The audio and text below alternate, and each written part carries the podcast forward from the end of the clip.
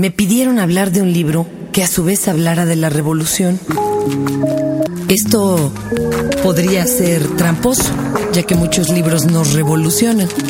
Sin embargo, creo entender a qué se referían. Quieren que hablemos de la revolución mexicana, o al menos eso parecía. Y claro que podremos dar mil vueltas en los de abajo, sin albur y, cosas por el estilo. Eh, hay un cuento, por ejemplo, muy simpático en Mujeres de Ojos Grandes, eh, de Ángeles Mastreta, eh, muy ubicado en la época de la Revolución, en donde un hacendado y su familia salen por piernas, ya cuando viene la bola, y el señor dejó atrás sus vinos. Dicen que tenía una maravillosa colección, vamos, tenía una cava eh, hermosísima y, muy, muy bien surtida. Esto lo tenía sin, sin sueño durante meses después del de el, suceso. Entonces una de las hijas lo, lo pues eh, empieza a prender, ¿verdad? A cicatear, le dice, papá, vamos por esas botellas. Y el señor pues se negaba, decía, nos van a agarrar ahí en los caminos y nos van a matar como hacendados que éramos.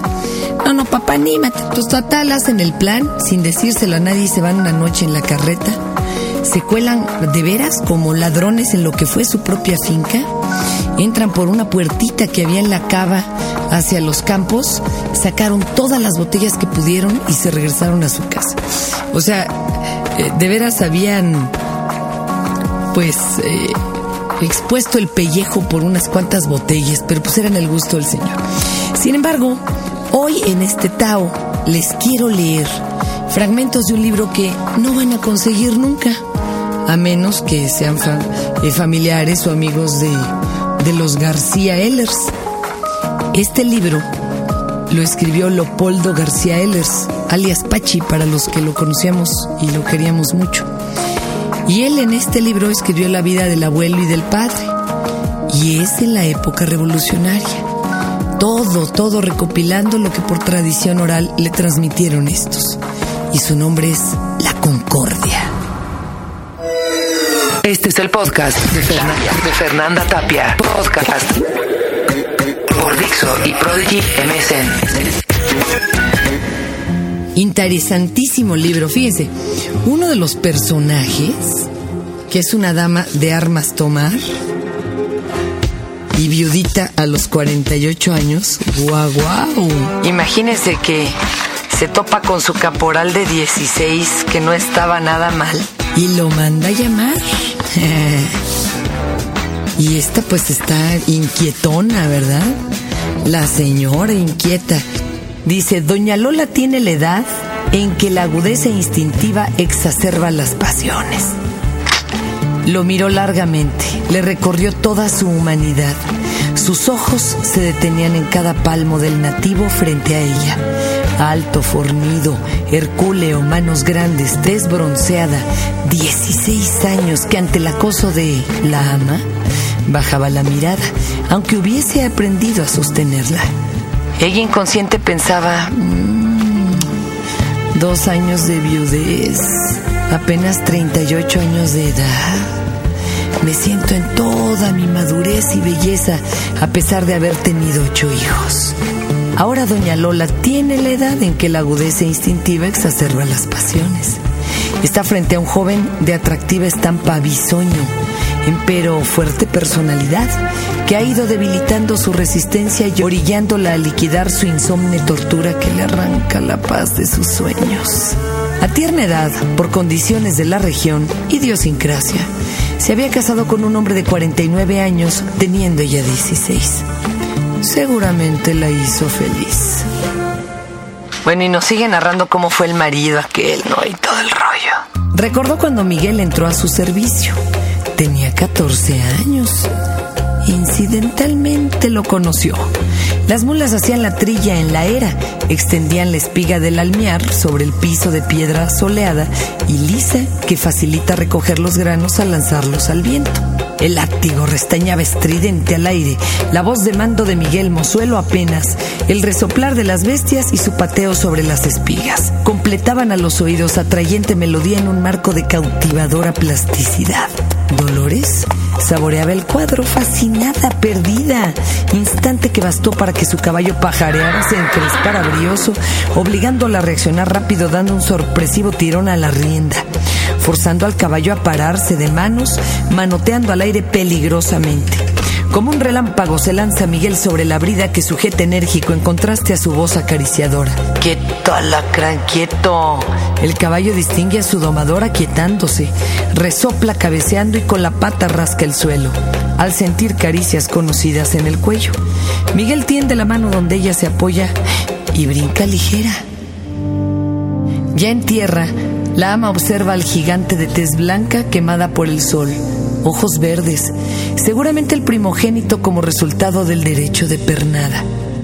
Te recordarán que es el derecho de pernada. El derecho de pernada era un derecho feudal en donde el señor feudal podía cogerse a, a toda la mujer eh, que se iba a casar en la noche de bodas. O sea, él la desvirgaba, no el marido. Puta.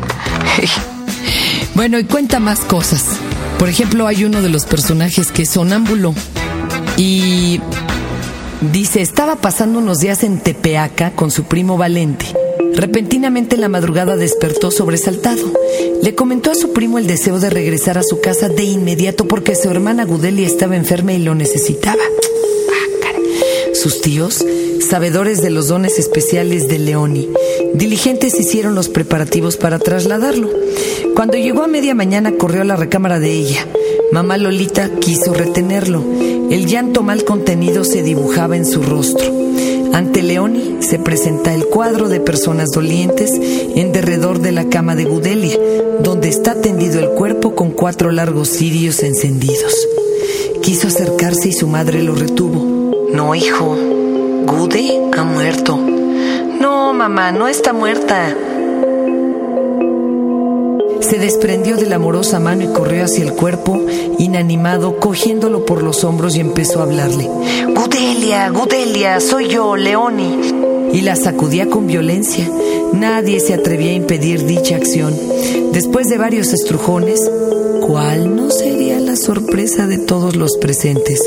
Al ver que se endereza la difunta y dice abrazando el cuello de su hermano, Cuero, ¿dónde estabas? ¿Vamos a jugar? Salta del lecho mortuorio y corren al patio, gritan, se suben a la mora, cortan frutos, comen, ríen y salen a la huerta. Los dolientes se han quedado petrificados. Las lágrimas ceden al espanto.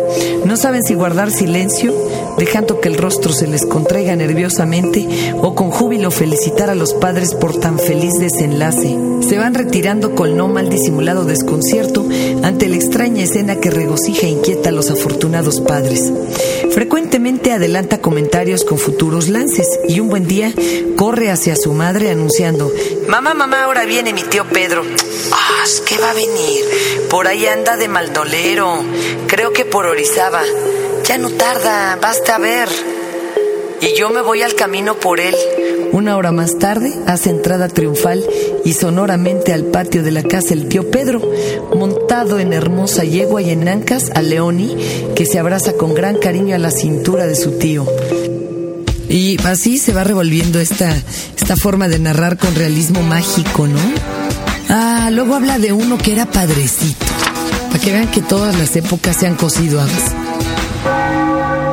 Ezequiel empieza a preocuparse seriamente en los puntos de vista de sus hermanos y a meditar en los consejos de Tomasito, a quien le considera mayor sabiduría y sensatez. La obsesionante carrera apostólica lo ha llevado a convertir el púlpito en tribuna de su fanático pensamiento. Tenaz, incisivo, alcanza en la elocuencia de sus prédicas magnitudes excelsas que conmueven hasta el llanto a la grey religiosa que lo escucha. Su fama de gran orador pronto recorrerá más allá de las fronteras. Kansas, Austin, Los Ángeles son testimonio de su grandielocuencia.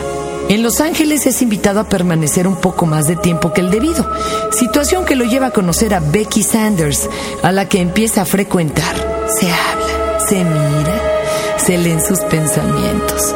Poco a poco va sintiendo la atracción magnética de sus encantos que logran arrancarlo de los votos de castidad. ¿Eh? También trae sus partes picantes. Los consejos de su hermano Tomás son dignos de tomarse en cuenta y máxima si hay motivación tan poderosa como la que lo encuentra al alcance de su mano. Ha cumplido 30 años. Tiempo es de tomar determinaciones, sobre todo cuando frente a él le tienta un monumento de mujer con rostro angelical que le recuerda sus conocimientos religiosos, pero que cuando una maliciosa sonrisa lo dibuja con ese cuerpo endiabladamente seductor, entonces preocupado piensa en el vacío lecho de soltero puritano donde ha pasado largas horas de insomnio. Decidido, contrae matrimonio una nueva experiencia en su vida y la tiene que sortear venturosamente. La falta de práctica puede ser obstáculo si no ha ejercitado sus conocimientos teóricos, por lo que en la noche de boda recurre al acopio mental.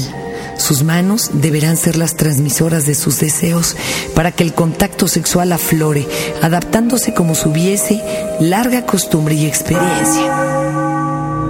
En la penumbra las cosas van de maravilla, perdidos en aromas de brazos, trastornantes de tibias y acogedoras carnes que lo envuelven, labios que se oprimen interminablemente fundidos en un solo cuerpo, y así, transportados, se va olvidando de todo lo envolvente, el mundo y el más allá, hasta que finalmente perdidos, le llega el momento de frenesí. Ambos aullan poseídos, incontenibles y estrujándose se devoran con ansias infinitas, sintiendo que del cerebro les extraen toda la vida.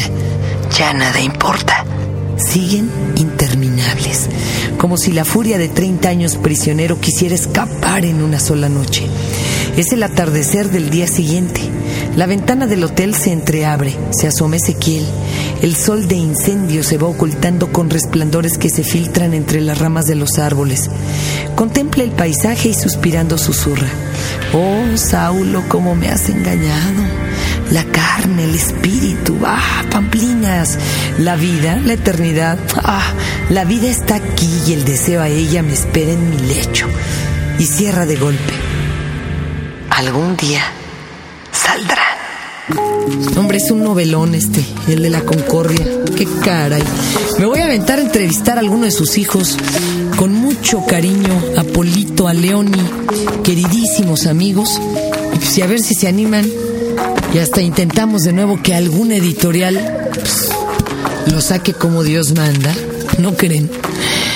Por lo pronto, si tienen padres ya grandes que hayan platicado a su vez con sus padres, pídanles que les cuenten de la revolución. Alguna vez Cárdenas decía, y miren que decía poco y, y bueno, a veces no muy atinado, que en la en provincia no se había levantado una revolución no más porque los muy ancianos todavía se acordaban de la otra y había sido de veras trágica. Sin embargo, en nuestro país, pues hay estados en donde no solo no pasó la revolución, pareciera que ni siquiera pasó la independencia y se viven aires de conquista. Ni hablar. A ver qué pasa cuando pase. Este fue el podcast de Fernanda, de Fernanda Tapia. Podcast por Dixo y Prodigy MSN.